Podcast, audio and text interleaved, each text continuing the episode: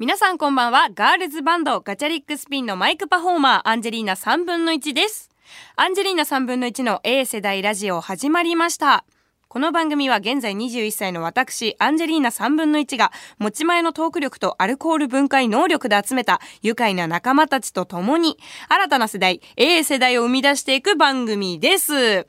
先週はですね、朝からちょっと生放送に出させていただきまして、え文化放送のお隣さん、火曜日、え高橋優さんと坂口亜美さんの会に出させていただきました。えそのことについてね、あの、なんとですね、お隣さんリスナーの方からメールが届いているので、えー紹介していきたいと思います。ラジオネームレイレイさんからです。高橋優くんファンのおばちゃんです。今日お隣さんラジオでアンジーちゃんのことを初めて知りました。21歳なのにしっかりしていて、見た目と全然違くてかなりの好印象。めっちゃ可愛い。ボイス素敵な楽曲、素敵な歌声。えー朝から何度も聞いています。またボイス聞きたいですと、ありがとうございます。ちょっと引っかかるな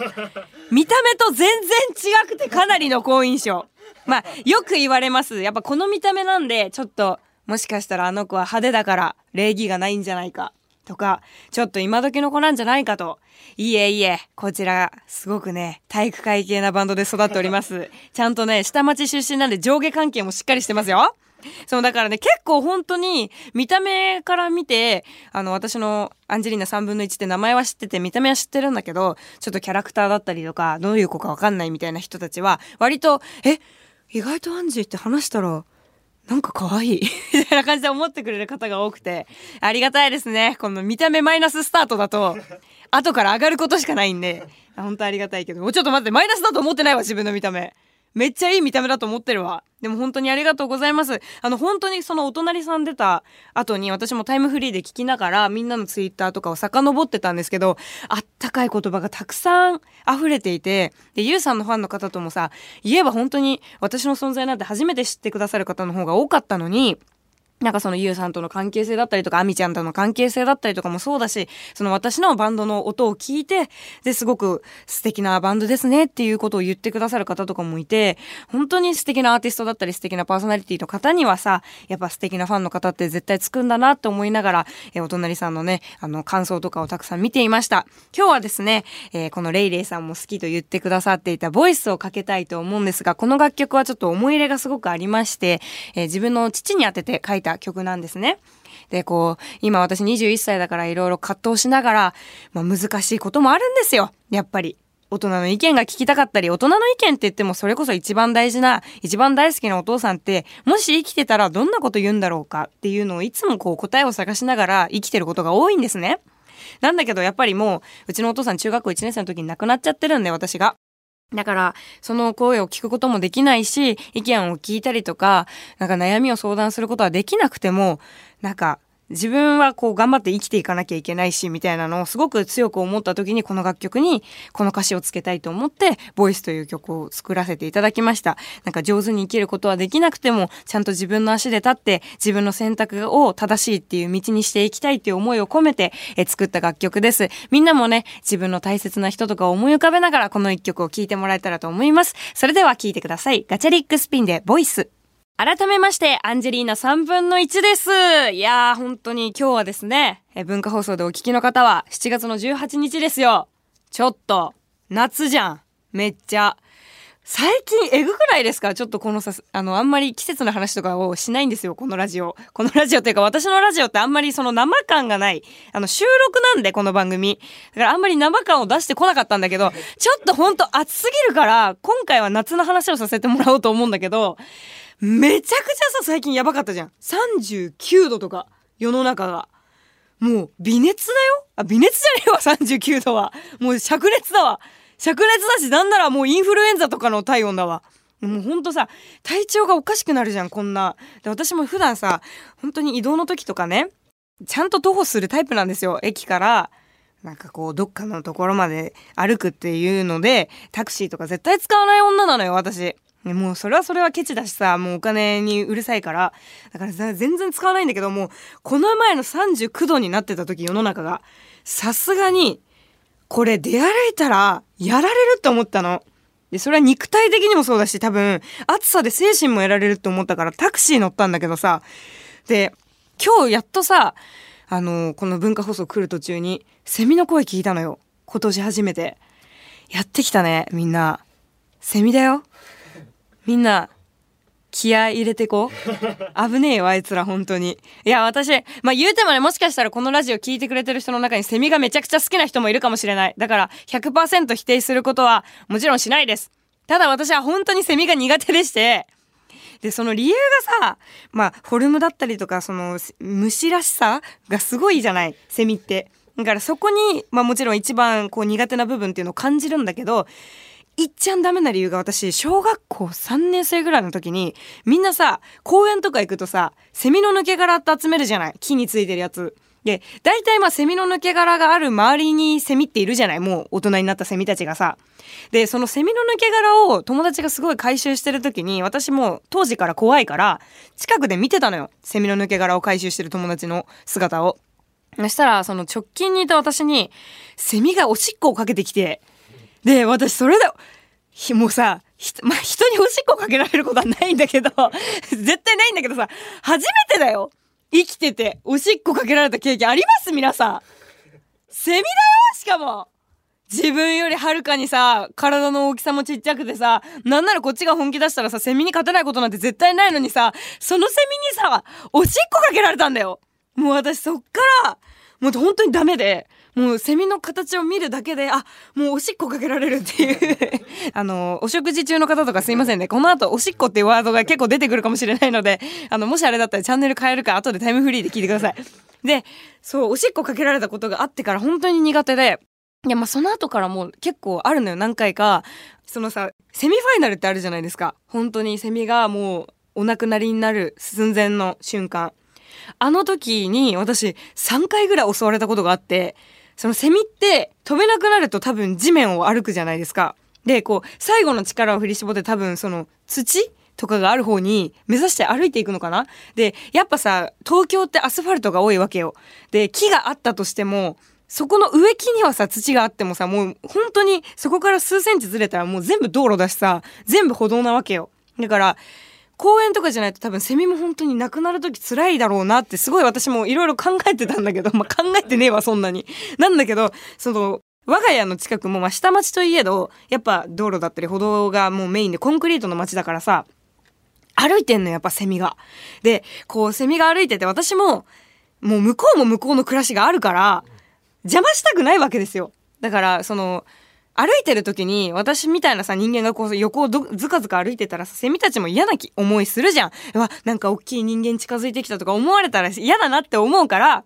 離れて歩くのよ私は。それかもうものすごいスピードでね道が狭かった場合はもうセミの横を申し訳ないけど走って通過するとか。でもそうしたらお互いにさ嫌な思いってしないわけじゃん。私もあのセミからすぐに逃げられるしセミもあの人間がすごいいるっていう威圧感がないからお互いのためかなって思って結構本当に早く通り過ぎるかすごく遠回りをして歩くかのどっちかにしてるんですね。優しいでしょ？で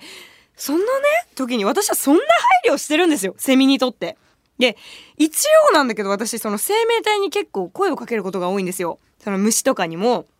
なんかセミがいました。2匹並んでますと歩いてました。で、私そこの横通りたい時は、すいません、通りますって言うんですよ。結構、本当に、リアルに一人の時も。で、それは、なんだろう、別に、言葉が通じてなくても、やっぱコミュニケーションって大事だと思ってて、私の中で。それは、どんな生き物に関してもそうだし、なんかどんなものに対しても私は、言葉が通じないからって、コミュニケーションを止めることをやめちゃいけないと私は思ってるわけ。だから、セミに、すいませんと、通りますので、あの危害は加えません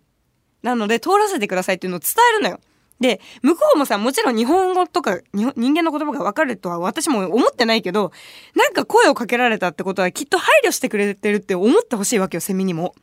なのに、奴らってば、私がそうやって声をかけて、歩いて、通り過ぎようとしたら、ものすごい勢いで最後の力を振り絞って羽ばたいてこっちに飛んでくるわけ。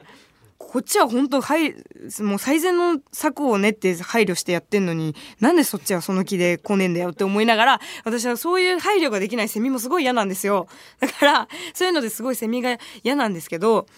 もう本当にこの夏はさ今日本当文化放送来る時にセミの声を聞いてしまったってことはもう私の夏が始まるわけよ。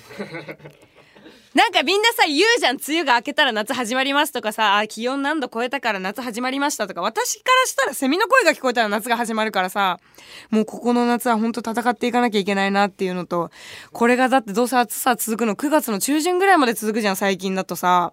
だから9月の中旬まで、そのセミとのあの、なんだろうな、コミュニケーションの取り方だったりとか、共存するために何をするかっていうのはやっぱすごい考えなきゃいけない課題だなと思ってるんだけど、まあそんな中ね、あの、夏といえばじゃないんだけど、先日ね、そんな暑い中、ちょっと歌舞伎座に行ってきたんですよ。で、初めて歌舞伎を見てきました。で、それですごい感動しちゃってさ、私今まで歌舞伎見たことがなかったのよ。で、能とか、そういう音楽に交えた芸事は見たことがあったんだけど、歌舞伎もまあもちろん音楽にさ、通ずるものってたくさんあるし、音楽の芸事ではあるんだけど、歌舞伎ってこうちょっと自分的にはまださ、21だし、敷居高いかなと思って行けてなかったのよ、ずっと。なんだけど、まあちょっとご縁もあって、あの、歌舞伎見に行くことができてね、もうものすごい感動したのよ、その、一個のステージを作るために、お芝居もそうだし、歌舞伎ってもうそれこそ、所作がすごい、さ、丁寧でさ、一個一個の角度でどこの席から見てても全部が美しいのよ。だからなんかそういうのを見てて、あ、なんか自分もステージ立つ時ってこういうどこから見られても形になる、絵になるようなステージングすごい心がけたいなとかもいろいろ考えてたんだけど、そんな中ね、すっごいね、感動したのがね、市川ぼたんさんっていう女性の役者さんと、市川新之助さんっていうね、あの、男の子の役者さんがいたのね。あの、市川團十郎さんの娘さんと息子さんなんですけど、で、この子がね、ぼたんさんの方が11歳。そして、新之助さんの方が10歳。まあ、本当にすごくてね。あの、10歳とか11歳とかってさ、もう言っちゃえばまださ、本当生まれたばっかりだよ。世の中に。なのに、もうその一つの芸に対する向き合い方だったりとか、まあ、セリフ回し、見せ方、えー、踊り、その一つ一つの芸に対する向き合い方っていうのと、ステージの存在感っていうのが本当にすごくて、私当時その10歳、11歳、自分が10歳、11歳の時って、もう子役もやってたんだけどさ、当時の自分と本当にどんな意識の違いがあったらこんなに素晴らしい役者さんになれるんだろうって思うぐらいすごい引きつけられたのね。で、やっぱ私もまだ21だから、やっぱ年上の方たちとお話しすることが多いから、やっぱ年上の方たちみんなさ、揃ってさ、私に言ってくれるのは、やっぱ若い子が頑張ってステージをこう駆け回ったりとか、歌ったりとか、それこそバンドでパフォーマンスしてる姿を見るだけで本当に泣けてくるっていうのをいつも言ってくれる方がいっぱいいるのね、私の周りに。演者さんとかもそうだし、裏方のスタッフチームもファンの方も。それをさ、やっぱまだ21だからさ、言うても若い子たちのステージ見るって言ってもさ、ねえ、なかなか同世代の子たちしかさ、いないじゃない。若い子たちって言っても。なんだけど、その意味がすごく分かったというか、その、私より全然はるかにまだ生まれて間もない。間もなくはないか、実際。まあ、まだ生まれてから10年、11年ぐらいしか生きてない子たちが、こんなに素晴らしい芸事をしていて、で、まだ私21だけど、なんかもうそれだけで本当に生命力をすごいもらうというか、もう私も負けちゃいけないってすごく思えたし、本当にこの立派な芸になるまでにどれぐらいの時間練習したんだろうとかすごいいろいろ考えてもう目頭がすごく熱くなっちゃったのよ。で、話戻るんだけど私が11歳とか10歳の時ってもうすでに子役やってたわけね。で、私がデビューしたのが、うん、小学校4年生とか3年生の時だからもうちょうど本当に9歳、10歳ぐらいの時。でもまだその時私子役やりたいって言って入ったけど、まあもともとスカウトがきっかけで入ったのもあるから、そんなにお仕事の内容を理解してなくて、だから、なんか言えばもう、これセリフだから、これ覚えて、これであと自己紹介してやれば、オーディション受かるか落ちるかわかんないけど頑張っておいでみたいな感じだったわけよ。だからそんな中でやってたからさ、なんか自分もさ、こう、プロ意識があってや、やれてたかって言ったら全然そうじゃなかったから、もう本当に楽しいっていう気持ちだけでやってたから、当時の私が、本当にその、市川ぼたんさんとか、市川新之助さんの芸事を見ていたら、もう調子乗んだよって多分言ってる自分に。お前ちゃんとやれよ、マジで。頑張りましょうじゃねえんだよ。遊びじゃねえんだよ、芸事はって多分言ってる自分に。ってぐらい、本当にすごい刺激を受けたのね。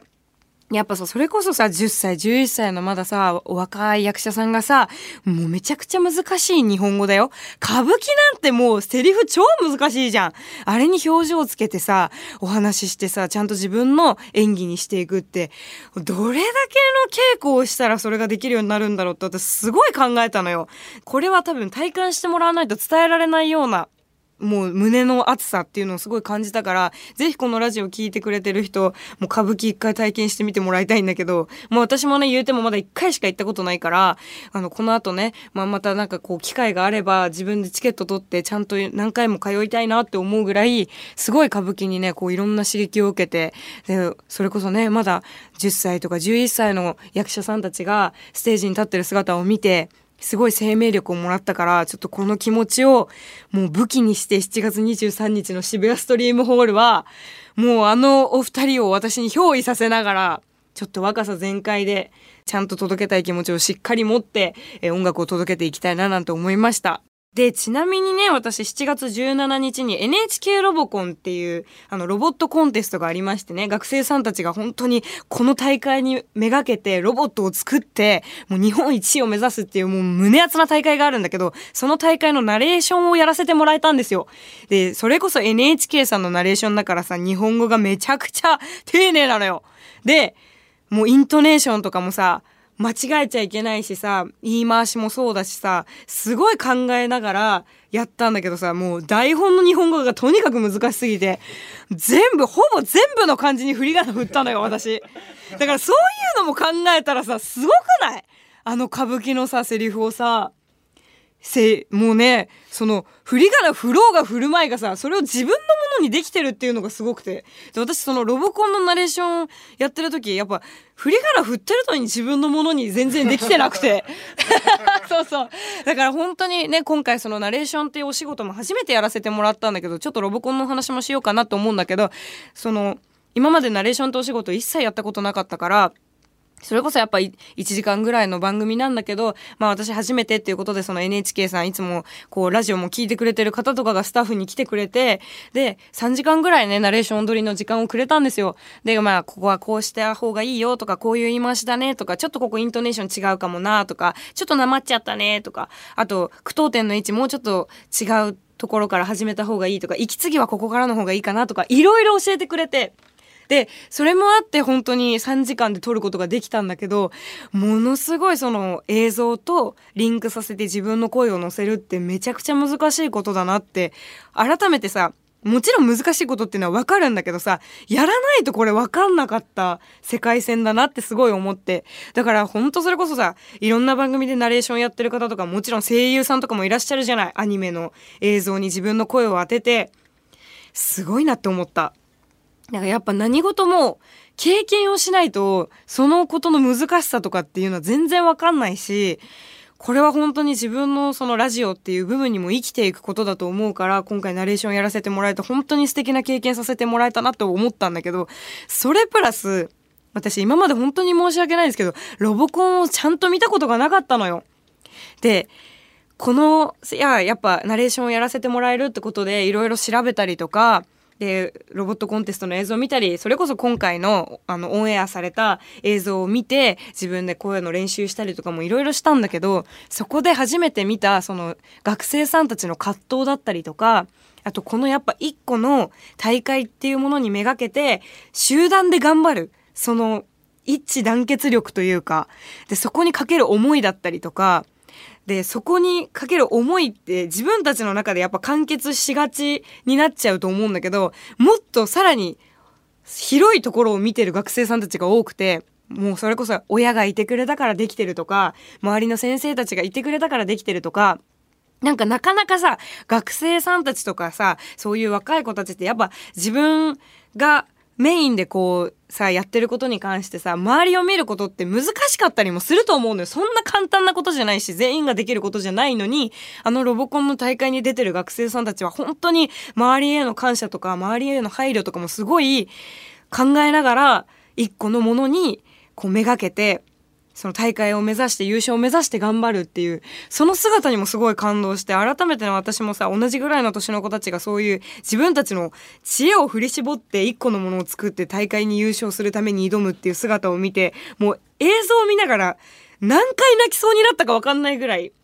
で、多分ナレーションではさ、本当に頑張って抑えて抑えて、声は出してたんだけどもう本当に一人でブースの中で泣きそうになりながらずっとその映像とナレーションの声を撮らせてもらってて。私もすごい素敵な経験をさせてもらって素敵なロボコンっていうものに出会えてよかったなっていうのもやっぱすごく感じたから、もしよければね、皆さんきっと NHK オンデマンドとかだったら、あの、まだね、放送見られたりとかもすると思うし、録画してくれてる人たちとかもね、もう一回見返してもらえたらと思います。うん、本当に、どの学校もね、全員かっこよくて、全員本気で、私も生きる活力ももらったし、自分の活動の活力っていうのもすごくもらえたから、これから先もやっぱ頑張る人っていうのはずっと応援していきたいね。若いとかも関係なくさ、なんかこう、頑張る人ってやっぱ光もあるし、希望もあるし、そういう人たちをやっぱ支えていきたいって思うから、私もそういう人間になれるようにもっともっと頑張っていきたいなって思ったので、えー、皆さんね、これを機にロボコンも見てもらえたらと思います。アンジェリーナ3分の1の A 世代ラジオそろそろエンディングのお時間が近づいてきました。今日のアンジェリーナ3分の1はハッシュタグ A 世代ラジオ全部いいねできているのでしょうか？ちょっと聞いてくださいよ。私ツイッターまだ制限あんだけど。え、どういうこと？でさ、なんか周りに聞いたのね。え、なんかこのなんか制限ってまだある？みたいな話したら、いや、えもう制限あれなくなったんじゃないですか？みたいな感じで言われてるんだけどさ、いや、さすがに私も API 制限みたいなやつはなくなったの。なんだけど、最近やっぱいろんなさ、ラジオにこう出させてもらったりとか、ゲストとかもそうだし、あの、ラジオ大阪とかでもやらせてもらったりとかしてて、で、そこでのさ、やっぱハッシュタグで全部大事にしてるからさ、いいねしたいなと思ってバーってエゴサしてたらさ、また急にツイートが表示できませんみたいな感じで流れてくんのよ。で、でもそれは今まで API 制限の時は、本当に3、4時間ぐらい携帯置いとかないとエゴサできなかったんだけど、そのツイートが表示できませんに関しては5分ぐらいで治るんだけどさ、あれ何なんだろうね？ジャブ打たれてんのかな、私。お前、そろそろやめとけよ、もう。お前制限かかるぞ、みたいな感じでジャブ打ちされてんのかな？イーロン・マスクに。人選んでるよね、絶対。いや、だって私の周り以外は本当に誰もなってないの、制限。でもみんな、あ、ツイッター普通に戻ったイエーイみたいな。なんで私だけいいねも押せないしさ。ツイートも見られないし、タイムラインも見られないっていうさ、人選んでるよ、あれ。多分。えー、だから今日は本当にみんなのね、ツイートいいねし、できたらいいなって思うし、まああの、できなかったとしても、必ずツイートで、ごめん、今ツイッター制限かかったとかさ、まあ、いいねは私制限かかること多いんですよ。あの、いいねいつもしまくってると、あの、もう上限超えちゃってできませんっていうのがよく出るんだけど、あの、ツイートが表示されないともうもはや、もう見ることもできないから、その際にはみんなにあの、ちゃんとお知らせしますので、えー、皆さん、私はこの現段階、収録の段階では本当に、えー、ツイッターが全部見たいです。ですが、どうなっているかはわかりませんので、え、みんなで答え合わせをしていきましょう。今日の放送回の終了後に。よろしくお願いします。ということで、え、7月23日にですね、え、ガチャリックスピンは渋谷ストリームホールでワンマンライブを行います。7月5日にリリースしましたダブルというニューアルバムオールプレイのライブになっています。えー、ダブルの楽曲が10曲全部曲順通りに聴けちゃうプラスアルファで、えー、いろんなねお客さんたちが聴きたいって言った曲をツイッターで募りまして、私そのツイッター見れなかったんだけどね、制限かかってるからみんなが何の曲聴きたいかって言ってんのも見れなかったんだよ私は。そういうのもあったんだけどさ、まあ他のメンバーがね、あの、そんなにエゴサしないメンバーなんで、えー、ちゃんと投票をね、こう、集約することもできまして、みんなからのリクエストが多かった楽曲を今セットリストに落とし込んでいまして、第1段階のセットリストが上がってきたんですが、えー、ここからどうなることやら、第2弾、第3弾ともしかしたらね、セットリストが変わるなんてこともあるので、えー、当日まで楽しみにしていてもらえたらと思います。そして11月18日には日比谷野外大音楽堂でワンマンライブが開催決定しています。えー、ぜひね、えー、今日初めて出会ってくれたよっていうそこのあなたも、えー、いつも応援してくれてるそこのあなたも、えー、ダブルを聞き込んでもらって、えー、少しでも気になった方は18日、えー、11月18日に、えー、私たちの音楽を、えー、生で体感してもらえたらと思います。えー、ガチャリックスピンは本当にね、ライブバンドなので、生の音を聞いて、初めて、その良さがより伝わるというバンドになっています。えー、ぜひ会場に来ていただけたらと思います。よろしくお願いします。それではアンジェリーナ3分の1の A 世代ラジオまた来週お会いしましょう。バイバーイ。